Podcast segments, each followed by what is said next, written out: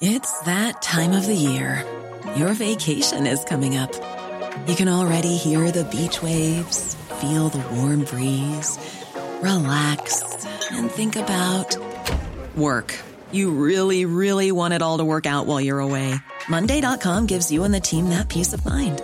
When all work is on one platform and everyone's in sync, things just flow wherever you are. Tap the banner to go to Monday.com.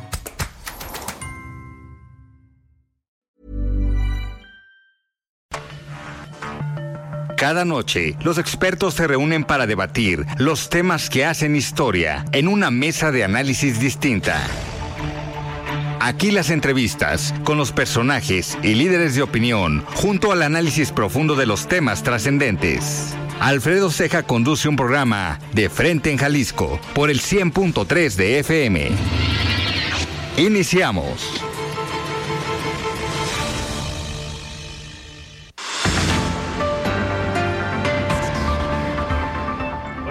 Buenas noches. Bienvenidos a una emisión más de De Frente en Jalisco, aquí en Heraldo Radio Jalisco. Son las 9 de la noche con un minuto y arrancamos. Hoy, 31 de octubre, quiero agradecer, como todos los días, en los controles técnicos a Antonio Luna, en la producción y redacción de este espacio a Ricardo Gómez y recordarles nuestro número de WhatsApp para que se comuniquen con nosotros, el 3330 1779 66. El día de hoy vamos a tener en esta mesa de dirigentes de partidos, nos va a acompañar Luis Munguía, él es presidente del Partido Verde Ecologista aquí en el estado de Jalisco. Además, como cada lunes vamos a escuchar el comentario de Rafael Santana Villegas, él es director de la Escuela de Comunicación de la Universidad Panamericana Campus Guadalajara y también el comentario de Salvador Romero, comisionado presidente del Instituto de Transparencia, Información Pública y Protección de Datos Personales del Estado de Jalisco, el ITEI. Les recordamos que nos pueden escuchar también en nuestra página de internet heraldodemexico.com.mx. Ahí buscar el apartado radio y encontrarán la emisora de Heraldo Radio Guadalajara. También nos pueden sintonizar a través de la plataforma iHeartRadio en el 100.3 de FM. Y ha sido un arranque de semana, un lunes bastante activo con mucha información, tanto a nivel local como a nivel nacional y vamos al resumen para escuchar lo que pasó el día de hoy aquí en la zona metropolitana de Guadalajara, en el estado y también en nuestro país. Vamos al resumen.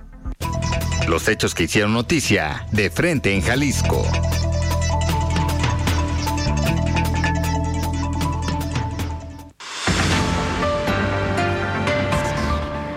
A pesar de los operativos implementados para evitar actos vandálicos contra camiones del transporte público por Halloween, diversas rutas dejaron de brindar servicio, patrullas de las policías municipales auxilian a los ciudadanos que quedaron varados. Esperan en Zapopan a cerca de 170 mil personas en los 15 cementerios municipales para los festejos por el Día de Muertos. Habrá un operativo especial de seguridad con la participación de 71 policías, 16 patrullas y 6 drones.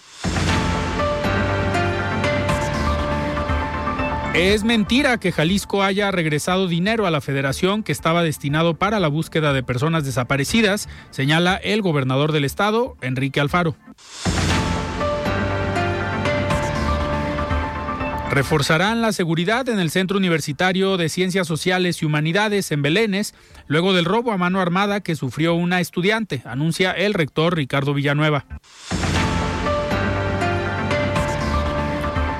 Para disminuir el tráfico generado por llevar a los niños a las escuelas, cerca del 70% de los colegios cercanos a la avenida López Mateos aceptan implementar transporte escolar.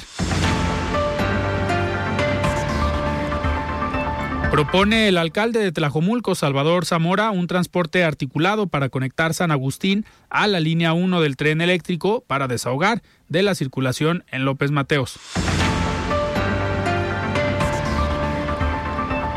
No hay necesidad de modificar o desaparecer el INE, considera José Medina Mora, presidente nacional de la Confederación Patronal Mexicana, Coparmex. Cumple el código Ictus un año de operación en Zapopan. Con este han sido salvadas 19 vidas, informa el director de servicios médicos, Miguel Ricardo Ochoa.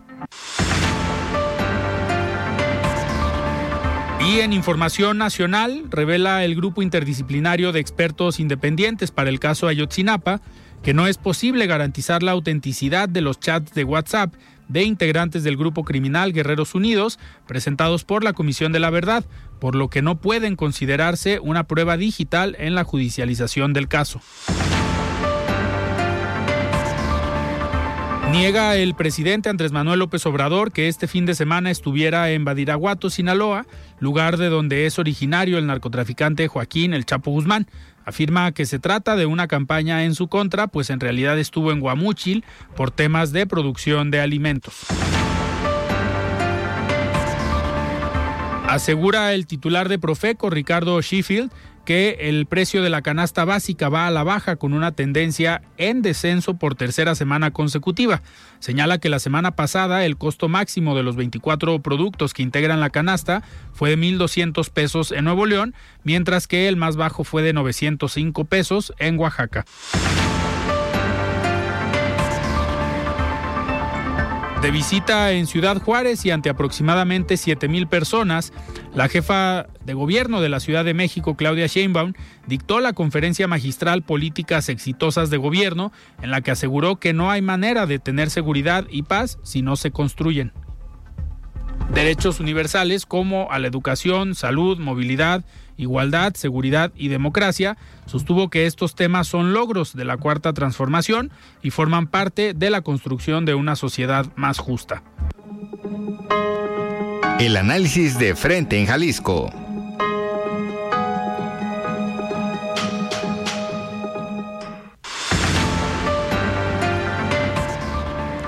Muy bien, nueve de la noche con seis minutos y vamos a tener en unos momentos más, eh, en una entrevista en esta mesa de los dirigentes de partidos que tenemos cada dos semanas, los días lunes, a Luis Munguía. Él es presidente del Partido Verde Ecologista de México aquí en Jalisco, pues para platicar con él sobre cómo va el partido, una dinámica eh, que ha venido trabajando en el interior del estado, en la zona metropolitana de Guadalajara, ha tenido el acercamiento y podemos decir el fichaje de varios eh, personajes, mujeres, hombres, eh, pues con una personalidad y con una presencia política que se han sumado a las filas del Partido Verde Ecologista con miras al 2024. Vamos a platicar de todo esto con él y también saber cuál es la postura eh, del Partido Verde en el 2024, si va a haber alianza o no va a haber alianza. Mucho se habla pues a nivel nacional sobre la alianza que tiene el Partido Verde eh, con Morena, pero aquí en lo local sabemos que desde hace ya algunos años pues el Partido Verde opera de manera independiente o de manera distinta.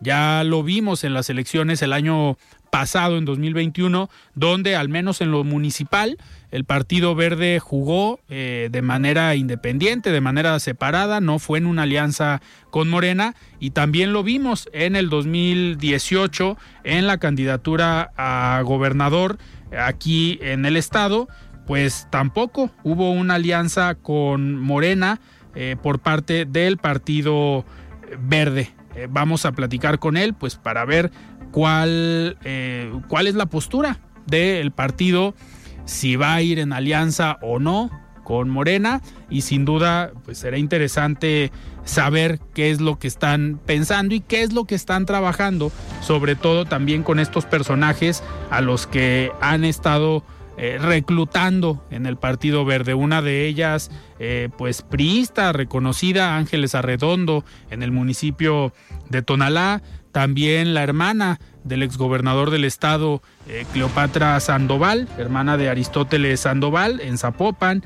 Y pues diferentes personajes que han ido sumando al Partido Verde Ecologista. Vamos a platicar con él sobre toda esta dinámica y pues la postura también a nivel nacional de lo que ha venido sucediendo con el presidente de la República. En unos minutos más lo vamos a tener en línea y mientras tanto también eh, vale la pena comentar sobre este posicionamiento, este mensaje que dio José Medina Mora, el presidente nacional de Coparmex, sobre eh, pues esta polémica que se ha generado con la reforma electoral que estará próxima a analizarse y a tratarse en la Cámara de Diputados y en la Cámara de Senadores, pues esta propuesta que para algunos habla de la desaparición eh, como tal del INE, unos hablan de la defensa que se tiene que hacer de este Instituto Nacional Electoral, el mismo Lorenzo Córdoba, eh, consejero presidente del INE, o consejeros como Ciro Murayama, pues han defendido la importancia de tener un Instituto Nacional Electoral que se encargue de las elecciones, de organizarlas y pues no volver a lo que pasaba en los años 80, eh, donde el mismo gobierno, la Secretaría de Gobernación, era quien organizaba las elecciones. Y ya tenemos en la línea a Luis Munguía, presidente del Partido Verde Ecologista de México aquí en Jalisco. Estimado Luis, ¿cómo estás? Muy buenas noches. Muy buenas noches, apreciable Alfredo. ¿Cómo te va? Qué gusto de saludarlos a ustedes y a todo tu auditorio. Muchísimas gracias Luis. Pues esta entrevista, esta mesa de partidos eh, que quisimos platicar hoy contigo, pues para saber cómo va el Partido Verde, sabemos que has tenido una dinámica y una participación fuerte en el interior del estado, aquí en la zona metropolitana de Guadalajara, y pues ya hacía ratito que no platicábamos contigo en esta mesa, pues platícanos cómo te ha ido en estos últimos meses al frente del partido. En su mejor momento, Alfredo, con una ola de adhesiones imparables. Eh, todos lo, han podido percibir y lo han podido sentir, eh, como muchísimos eh, actores de la sociedad, eh, luchadores incansables de causas, también participantes de la política que en otros tiempos estuvieron en otras fuerzas políticas, que se están viendo a nuestro partido el Verde Ecologista como la opción más fresca, como la opción que hoy por hoy es la vanguardia en, planteamientos y propuestas. Y por supuesto eso nos derivará en la mejor plataforma política que vamos a presentar hacia, hacia el escenario próximo que es el 24. Entonces ya eh, hemos seguido con la articulación de, los comités, de las coordinaciones municipales en, todos los municipios del estado. Traemos ya el, el 60% de avance, nuestra parte. ¿Por qué? Porque antes el, el Partido Verde carecía de estructura, carecía de equipos que estuvieran en el territorio. Entonces en eso basamos este primer año de, de trabajo al frente de, de, la dirigencia estatal del Partido Verde. Y bueno, decirte que estamos eh, sumando liderazgos muy frescos, pero también liderazgos con mucha experiencia. Entonces nosotros siempre hemos considerado que en la diversidad de visiones, en la variable de expertise, eh, en las múltiples materias de, la parte de la gobernanza y de la parte social, pues eso nos va a llevar a tener este equipo renovado, pues que obviamente estará siendo el partido de más crecimiento hacia el 2024. Eh, Luis, en este trabajo que están haciendo de renovaciones de los comités eh, municipales, eh, ¿cuál ha sido la respuesta o cuál ha sido la estrategia también para eh, convencer a estos actores que estaban en otros partidos para pues atraerlos al Partido Verde y algo que mencionaba yo ahorita, pues dejar como claro que en Jalisco el Partido Verde eh, pues en los últimos años ha jugado solo. Completamente, eso es por un lado, la autonomía, la identidad propia, la parte de valer por sí mismo. Eso en Jalisco es una realidad. El Partido Verde Jalisco es autónomo, el Partido Verde Jalisco trae su propio escenario, trae su, su, propia visión y eso nos ayuda a empujar hacia adelante el proyecto. Pero lo que tú dices es muy, muy importante sobre cómo hacemos para convencer o cómo es que esos liderazgos ven al Partido Verde. Muy sencillo, ¿en qué parte? De que hay una hegemonía eh, y un bipartidismo que ha cansado ya al jalisciense por un lado, un naranja que ha dado mucho que desear, un naranja que ha, empezado en el sitio de los partidos a tener una caída estrepitosa, con divisionismos, eh, con gobiernos que no han sido del todo transparentes, gobiernos que no han cumplido la expectativa de la ciudadanía.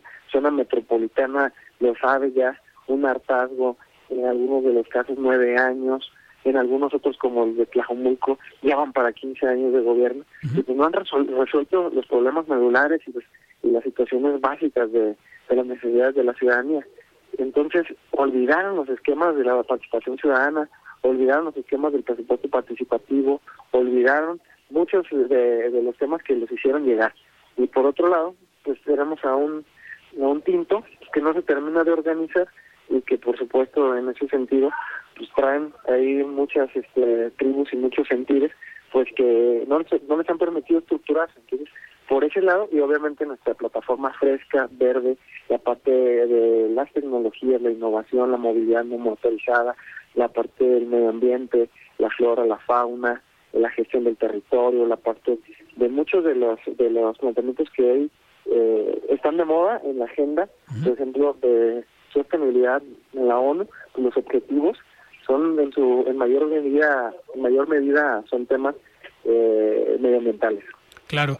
Luis, ahorita que, que comentas de esta autonomía del Partido Verde aquí en Jalisco, eso no significa que eh, no, no pertenezcan o no se lleven bien con el Partido Verde a nivel nacional. Sabemos que hay una buena relación de tu parte con la dirigencia nacional. ¿Qué nos puedes platicar de estas pues actividades y reuniones y relación que tienen con la dirigencia nacional desde Jalisco? Completamente, fíjate que hemos estado muy alineados a, los conceptos del Partido Verde, el Comité Nacional tiene una alta expectativa en que Jalisco eh, se apunta de lanza en, nuevos esquemas de la participación.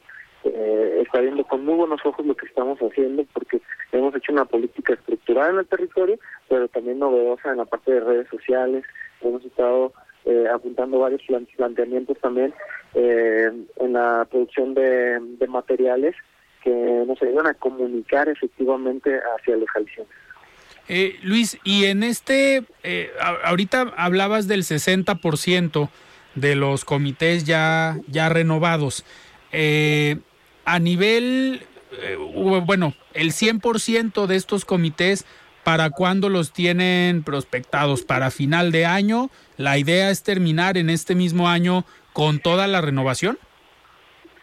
Eh, nosotros tenemos el objetivo de cumplir la meta de 100 y bueno, tendríamos únicamente restando 25, que eso sí los tendríamos listos para eh, marzo.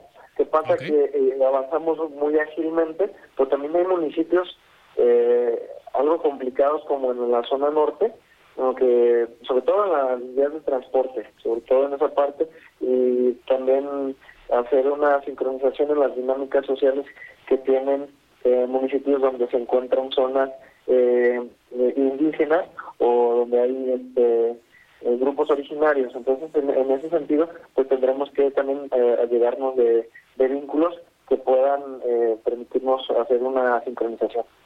Luis, y en este sentido, ya una vez que estén eh, renovados todos los comités, pues obviamente ya entrarían en una dinámica el próximo año, eh, pues casi de eh, preparar todo lo electoral rumbo al 2024.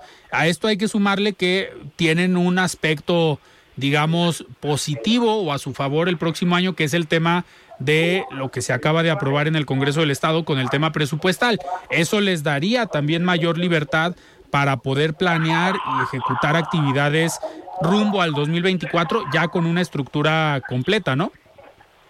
Totalmente. De hecho, en esa parte, pues nosotros eficientamos muy bien y con creatividad, con eh, una operación austera, con la parte de, mucha mucha cercanía con estos grupos, de ser visores de buenos liderazgos, nos va a permitir tener una agilidad en la estructura. Eh, Luis, ¿y qué, a ver, cómo hacer para que la población, que sin duda el Partido Verde en Jalisco ha tenido pues siempre una presencia y un voto, digamos, cautivo eh, durante muchos años, digo, se han mantenido vigentes, mucho también por la comunicación que se tiene a nivel nacional, las campañas, las estrategias de comunicación política, eh, propuestas que, digamos, identifica siempre desde lo nacional al Partido Verde. Hoy eh, ¿cómo estarían planteando ustedes eh, llegar a más gente? Una dinámica sería, obviamente, estos personajes que están eh, jalando o atrayendo al mismo partido, pero las ideas frescas, los temas de coyuntura, los temas innovadores, ¿cómo hacer para que hoy el votante que a lo mejor está cansado de un partido que ya gobernó o de los partidos que ya han gobernado, cómo hacer que ese indeciso llegue al Partido Verde? Ah, bueno, en eso escriban una estrategia muy bien planificada y digo, la estamos siguiendo al pie de la letra, sobre todo en entender que nos tenemos que alejar de la vieja política, nos tenemos que alejar de las viejas prácticas. que hoy la comunicación en masa eh, requiere mover emociones, requiere mover la, la, parte de inteligencia emocional, que vibren y sientan eh, los planteamientos que se están haciendo. Y esto obviamente requiere mucha vinculación en los sectores sociales, de cómo se identifican en la problemática y nosotros hacer planteamientos viables, que no se vuelvan de giro, pero que estén siendo muy puntuales y muy claros hacia la hora de los compromisos en cada una de las campañas. Ahora también, eso requiere una excelencia en la operación política de territorio. Claro. O sea, es una combinación que no ha tenido en otros tiempos nuestra plataforma, eh, dado que ha sido eh, una política muy de aire, una política de mucha comunicación en la que la frescura se ha, se ha presentado, pero también una articulación eh, que se ve a través de cada comunidad, de cada delegación, de cada municipio y de cada colonia de, de estos territorios. Entonces ahí nosotros traemos este, cierta habilidad para poder desdoblar rápido nuestra estructura. Claro. Luis, ¿y cómo te ha ido en estos recorridos? Digo, andas muy activo en los municipios, en estas renovaciones. Eh, ¿Cuántos llevas eh, en lo particular, digamos, tú visitados? ¿Cómo te estás distribuyendo y cómo le estás haciendo con tanta chamba? Un equipo, me imagino, te diría, cercano. Te diría, y a lo mejor te diría, y quizá no me lo vas a creer, pero por ejemplo, yo lleva ya más de 90 municipios visitados, Okay. y por ejemplo, este sábado voy a tener el recorrido en cinco municipios. Vamos a estar en Lagos de Moreno, en Tepatitlán, en San Ignacio Cerro Gordo, y vamos a estar en Arandas y después en Jesús María. Entonces vamos a estar visitando los altos, cinco municipios tan solo el sábado. Y así es como estamos trabajando. Entonces estamos eh, eh, todo el día, toda la jornada, este, diría 24-7, pero también este, en la carretera me, me aviento ahí mis pestañitas y, y ahí vamos, ahí vamos, amigo. Aprovechar la, la juventud porque el trabajo está pesado y viene más eh, trabajo ya rumbo al 24, digo, acercándose o entrando el próximo año, porque no nada más va a ser la renovación, va a ser la operación política que obviamente te va a tocar a ti cuando se tengan que definir las candidaturas. Completamente, mira, este es un proyecto fresco, con juventud, pero con mucha experiencia. Es un proyecto con perfiles de alta este, grado de profesionalismo que ven la política con altura de mira y que también eso nos va a permitir eh, estar impulsando una agenda importante de estructuración en la representación con las mujeres. Una de las cosas que hemos tenido muy claras, no solo porque hoy es una realidad que en la ley eh, la parte de la, la, paridad, ¿no? La paridad horizontal. A ver, es un tema que nosotros estamos impulsando unos cuadrazos, unos perfilazos este, de mujer para, para los proyectos hacia los municipios, hacia los distritos, hacia la representación de los cabildos. Estaremos teniendo las mejores mujeres al frente de los proyectos y eso nos va a dar, eh, además de el mejor detonante hacia la capitalización de nuestro proyecto, nos va a dar una frescura, un dinamismo que ningún otro proyecto tiene hoy. Digo, y esto lo podemos ver ahorita antes de empezar la, la llamada, comentaba yo dentro de estos personajes que están eh, llevando a cargos importantes, pues mencionaba a Cleopatra Sandoval, eh, dirigente Pero- del partido en Zapopan. Así es, Alfredo. Mira, te lo pongo muy sencillo. Nosotros somos el proyecto que va a mandar a sus mujeres a ganar. Nosotros somos el proyecto que va a mandar sus, sus candidatas a ganar cada uno de sus, de sus contiendas. Muy bien, pues Luis, yo te agradezco que hayas tomado esta llamada para participar en esta mesa de dirigentes de partidos políticos. Y pues ya eh, cerrando el año o entrando el año que viene, pues te esperamos aquí en cabina para que nos platiques ya lo que viene en el 2023 después de esta etapa de renovación, pues viene ya eh, la estrategia, viene ya la, digamos, campaña de para permear los ideales y todo lo que propone el Partido Verde en el Estado. Efectivamente, pues, te agradezco mucho, Alfredo. Sabes que, que me agrada mucho estar en enlace contigo, que va a ser un honor seguir en, contacto y estamos a la orden. Nuevamente, que pasen muy buenas noches a todo tu auditorio. Perfecto. Muchísimas gracias. Platicamos con Luis Munguía. Él es presidente del Partido Verde Ecologista aquí en el estado de Jalisco. Vamos a un corte y regresamos. Siga con Alfredo Ceja y su análisis de frente en Jalisco por el Heraldo Radio 100.3. La voz de los expertos.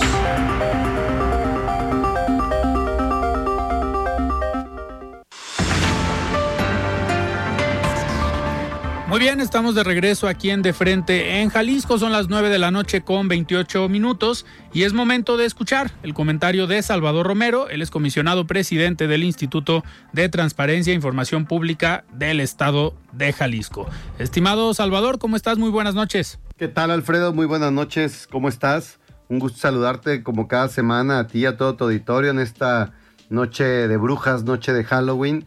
Pues el día de hoy eh, se presentaron dos informes y dos ejercicios de, importantes pues, de rendición de cuentas. Eh, en primer lugar, a las 11 de la mañana en el Colegio de Jalisco, el doctor Jesús Ibarra eh, Cárdenas rindió su informe como presidente, informe anual como presidente del Comité de Participación Social del Sistema Estatal Anticorrupción de Jalisco.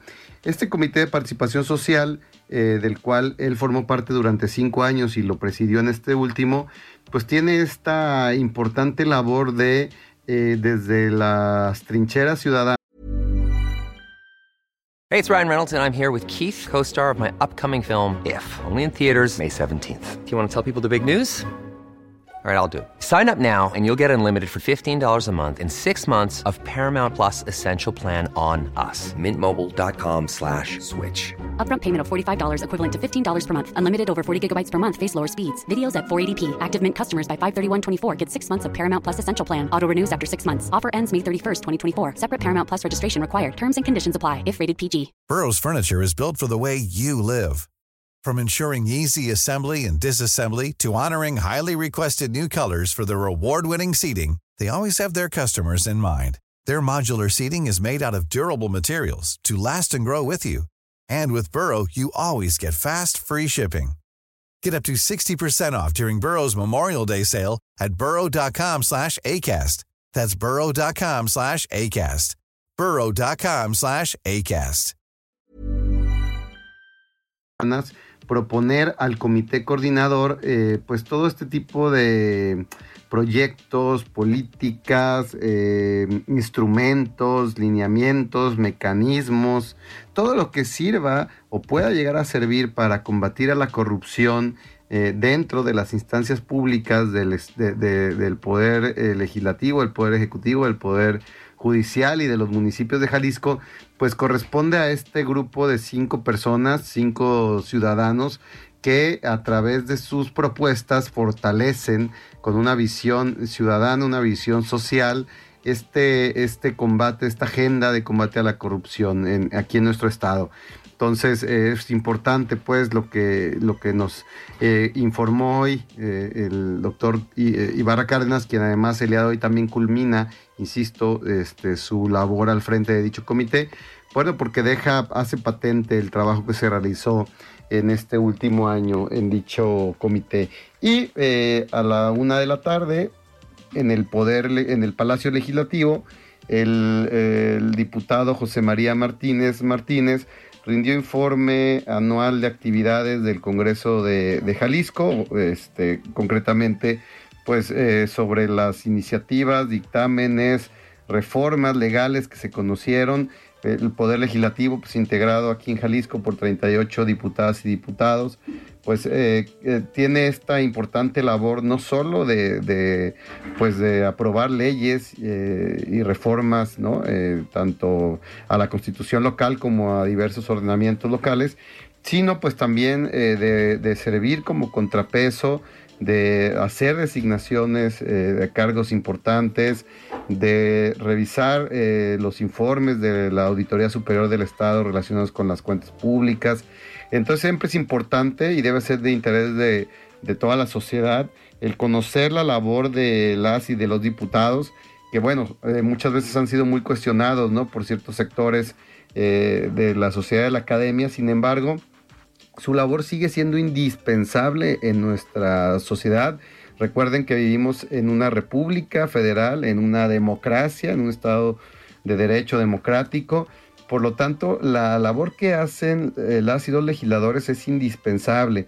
Yo eh, los invitaría a todas y a todos los que nos escuchan a que se acerquen a sus representantes, se acerquen a sus diputados.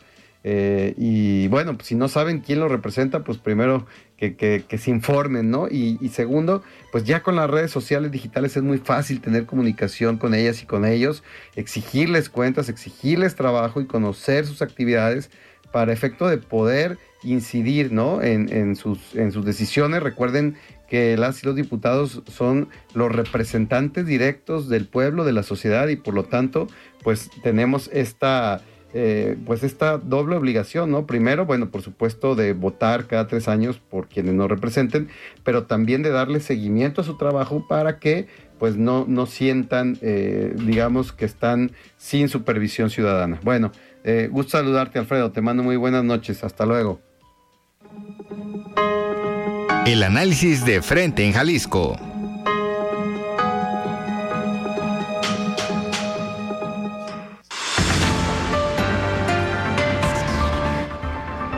Muchísimas gracias Salvador por este comentario y pues pasamos a, lo que sigue. El día de hoy comentaba yo en el resumen, eh, José Medina Mora, presidente nacional de Coparmex, eh, pues habló acerca de que la democracia en México ha transitado por diversos momentos, pero también el Instituto Nacional Electoral pues hoy eh, está teniendo problemas complejos más por la reforma electoral que se está planteando y me da muchísimo gusto tener en la línea a mi compañera y amiga Mayeli Mariscal. Mayeli, ¿cómo estás? Muy buenas noches.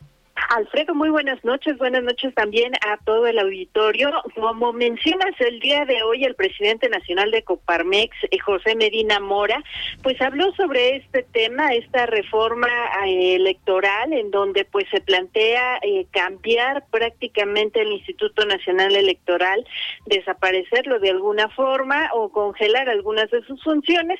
Y bueno, señaló que ya a lo largo de por lo menos tres décadas este instituto pues ha mantenido la organización de las elecciones, de los procesos electorales. Recientemente también esta, eh, este tema de las consultas ciudadanas, pues se ha encargado de organizarlas también, incluso en medio de la pandemia, y que, pues bueno, se debe de respetar si es algo que funciona. Fue eh, básicamente el la Coparmex, pero si te parece vamos a escucharlo. Insistimos, no es momento de discutir una reforma electoral. Cuando algo funciona, no hay que cambiarlo. Lo que más nos preocupa es que el que se esté discutiendo una reforma electoral pone en riesgo la democracia. Y sin democracia no hay desarrollo. Esto traerá nuevamente incertidumbre a las inversiones que tanto necesita el país. Eh, ahora que hemos visto cómo ha caído la inversión, eh, lo que necesitamos es dar certidumbre jurídica a la inversión. Y bueno, Alfredo, además lamento que México sea el único país latinoamericano que aún no haya recuperado el nivel de su economía, esto previo a la pandemia, y aunque se ha sostenido la necesidad de aumentar el salario mínimo, también señaló que bueno, debe de ser evaluado porque un incremento importante podría generar informalidad.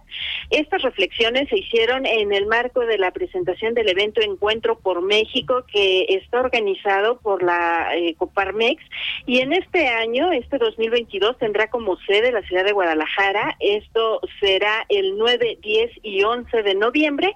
Y bueno, también eh, como parte del programa se analizarán, además de este tema de la democracia, lo que tiene que ver con la educación, el tema de la economía y principalmente también el tema de la seguridad, porque bueno, ya han eh, mencionado que una de cada dos empresas afiliadas a la Coparmex han sido víctimas de algún delito en los últimos 12 meses.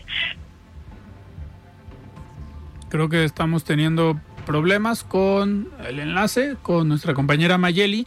Estábamos eh, platicando sobre eh, la postura, sobre las declaraciones de José Medina Mora, presidente nacional de Coparmex. Creo que ya recuperamos la comunicación. Adelante, Mayeli.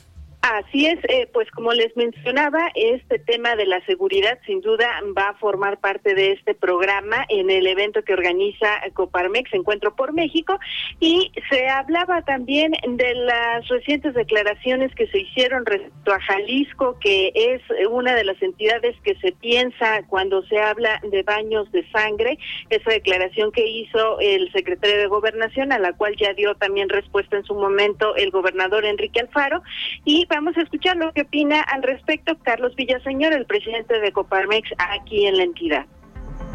Un error querer politizar el tema de la seguridad. ¿Por qué? Porque se ponen en juego la vida de los jaliscienses. No nada más es con el estado de Jalisco. Hemos visto cómo declaran también desde el gobierno federal en estos temas con otros gobernadores que no son afín del partido en el poder. Entonces, hacer un llamado a que la seguridad no se politice, se maneje con legalidad, como ya lo dijo, es el presidente es una facultad del Estado de Derecho de asegurarnos la seguridad a todos los mexicanos.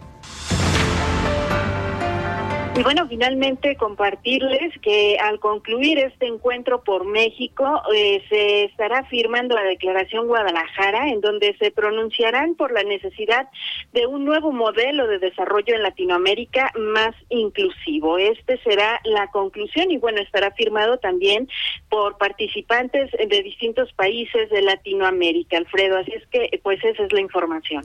Mayeli, pues ambos temas eh, interesantes y complejos. Por un lado, el tema electoral, esta reforma que por muchos ha sido eh, cuestionada, eh, que se haya enviado esta propuesta, que pareciera que pues queremos regresar a los años 80 cuando la misma autoridad organizaba las elecciones, la misma Secretaría de Gobernación, y por otro lado el tema de seguridad que pues ha estado complicado a nivel nacional aquí en Jalisco por últimos hechos eh, acontecidos y que también ha generado polémica por las declaraciones de personajes tanto a nivel federal como a nivel estatal.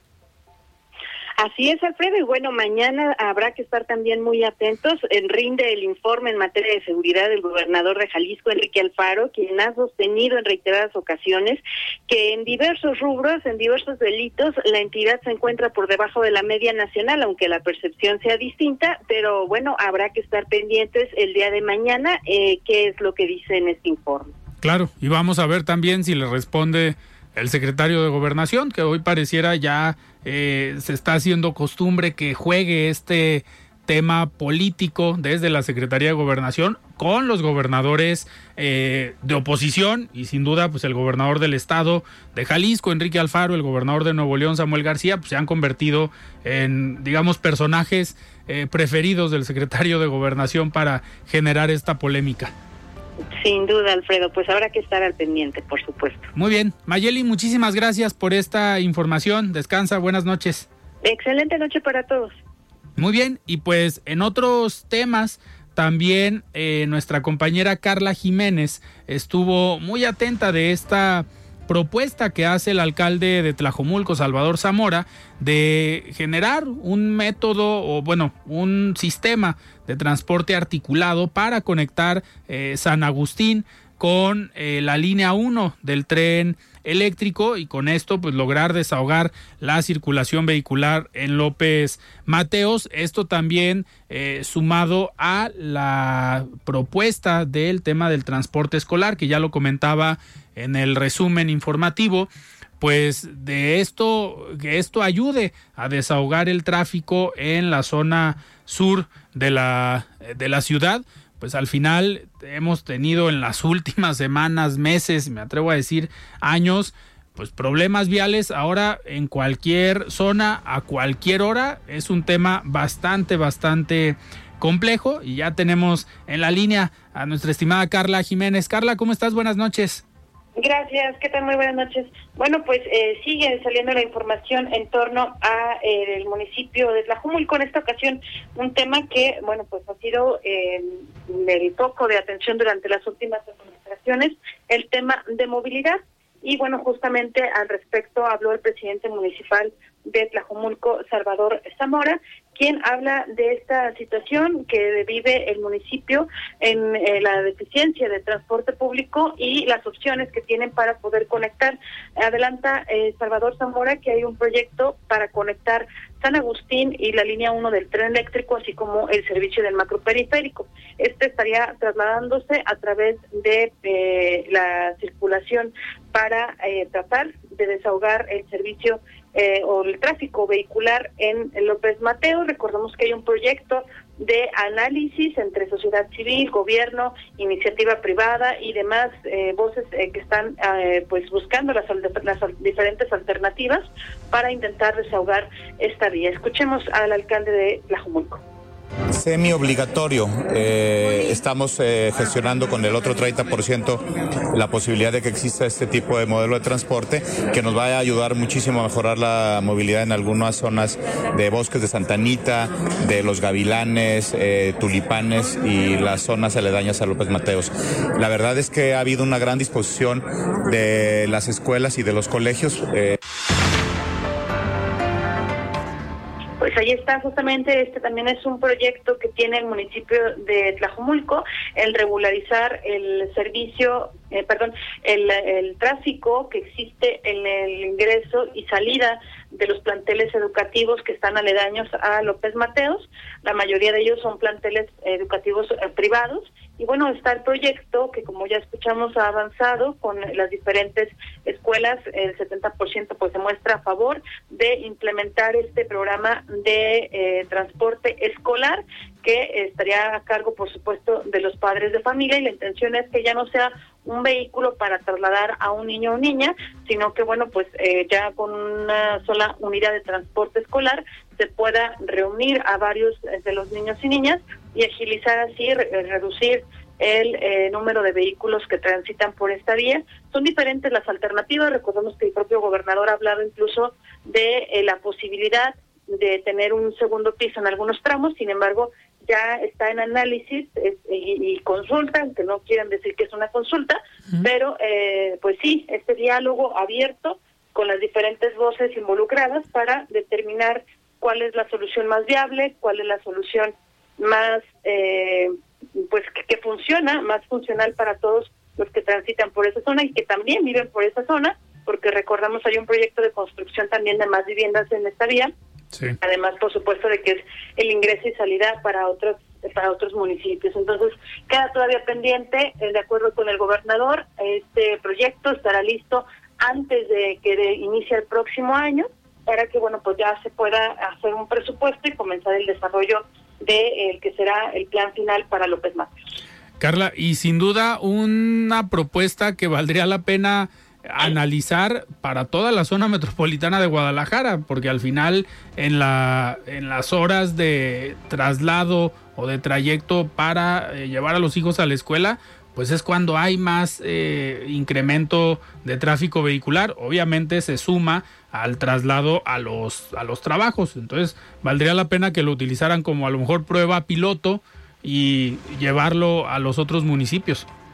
Sí, de hecho, el eh, alcalde eh, de Tlajomulco, Salvador Zamora, ha propuesto que esta justamente sea una eh, proyección metropolitana y bueno, aunque algunos alcaldes se muestran a favor, pues eh, como bien lo mencionas, falta ver que se regularice. Lo que se actualizó, por ejemplo, en la ley eh, que recién se publicó de movilidad, pues es estas patrullas escolares, porque bueno, eh, al menos en las escuelas públicas se tiene eh, contemplado que son trayectos más cortos, la mayoría de la gente acude incluso caminando o en bicicleta, pero pues falta también esta parte, como bien lo mencionas, de regulación para las grandes escuelas, digamos, que, que aparte son privadas, en el resto de los municipios, sobre todo Guadalajara y, y Zapopan, digamos, que son algunos de los que también se, se por la, magnitud y, tamaño del municipio, pues le, requieren demanda, pero en este caso en específico, en Tlajumulco, sobre todo este espacio de López Mateos,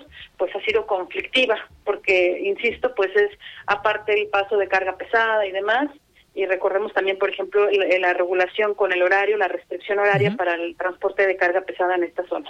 Pues vamos a ver en qué termina eh, todo esto, Carla, y también pues vienen días eh, complejos, interesantes, pesados en cuanto al tema del presupuesto aquí en el estado. Se va a ya a analizar, a trabajar en el Congreso y pues también nos tienes información sobre el presupuesto eh, que está planteando el gobierno del estado.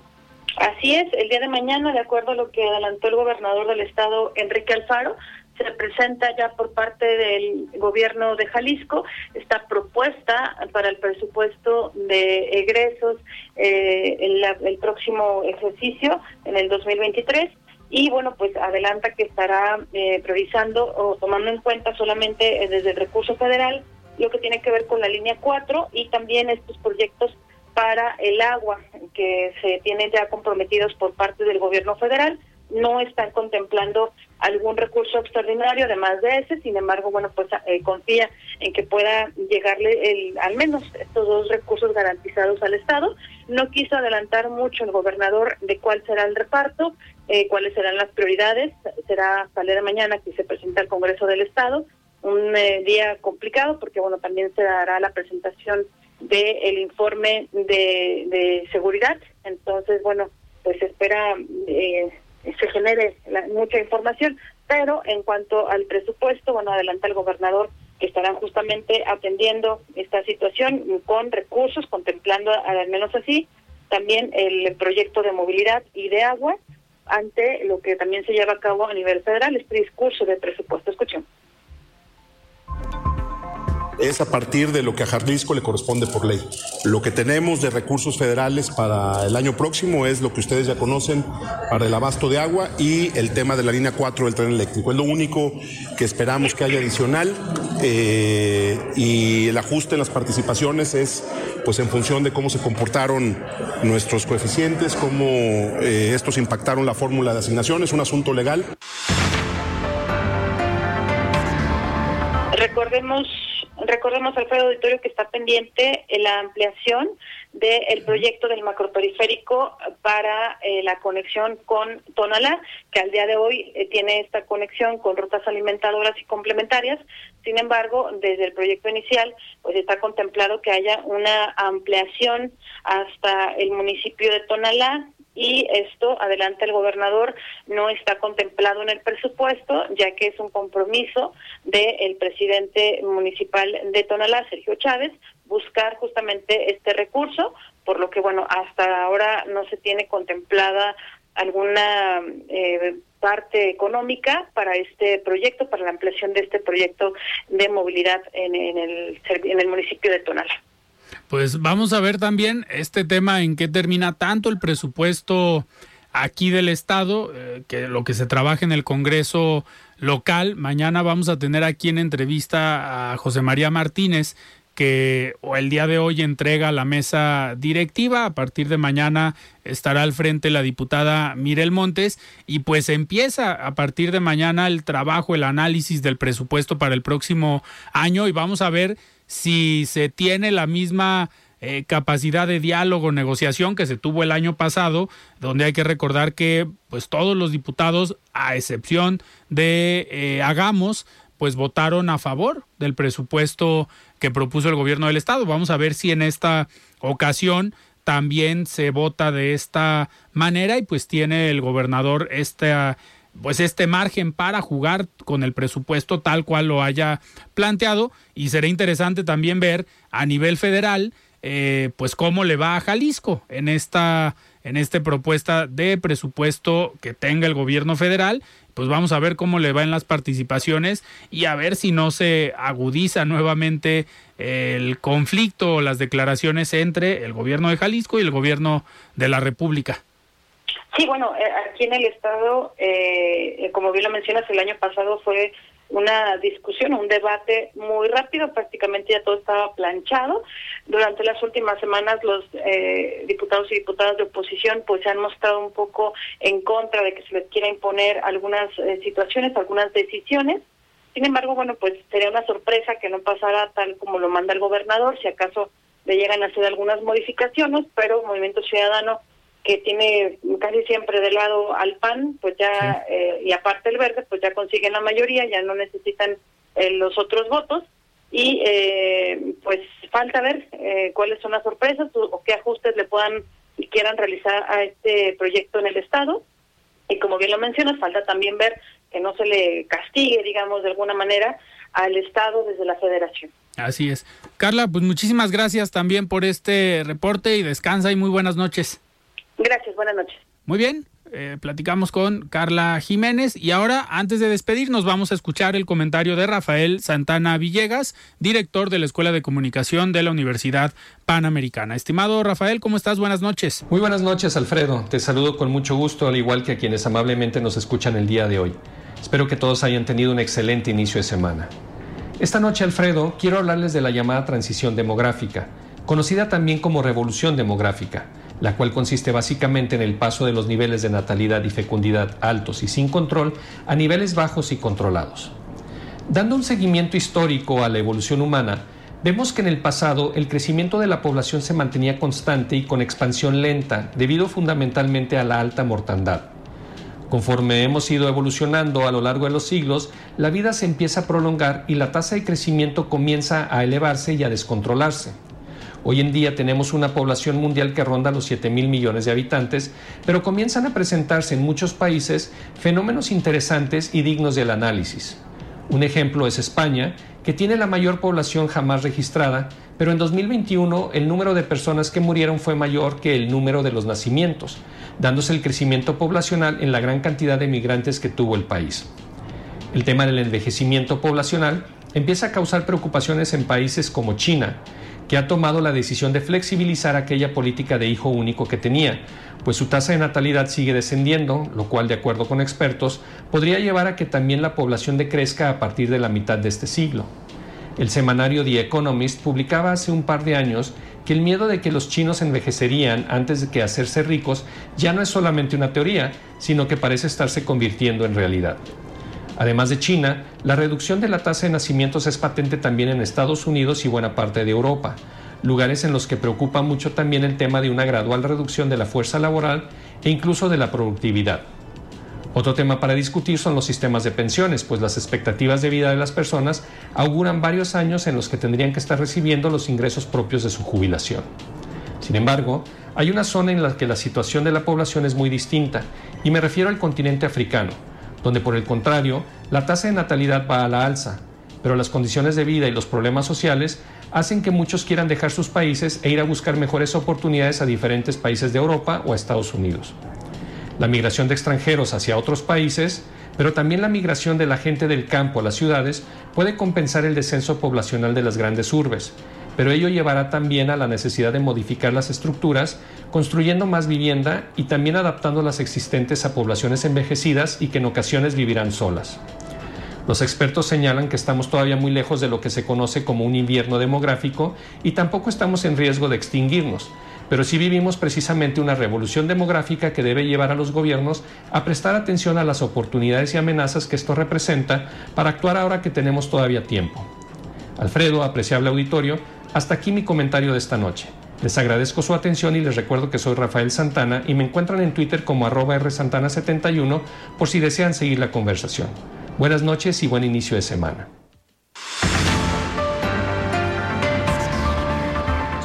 Gracias, Rafael, por este comentario y nosotros nos despedimos. Se quedan con Deportes con Jaime Gallardo y Ernesto López Mota.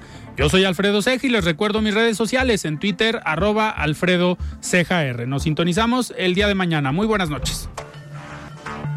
Alfredo Ceja los espera de lunes a viernes a las 9 de la noche para que junto con los expertos y líderes de opinión analicen la noticia y a sus protagonistas.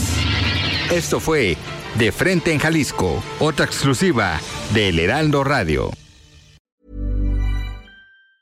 Even on a budget, quality is non-negotiable. That's why Quince is the place to score high-end essentials at 50 to 80% less than similar brands. Get your hands on buttery soft cashmere sweaters from just 60 bucks, Italian leather jackets, and so much more. And the best part about Quince, they exclusively partner with factories committed to safe, ethical, and responsible manufacturing. Elevate your style without the elevated price tag with Quince. Go to quince.com slash upgrade for free shipping and 365-day returns.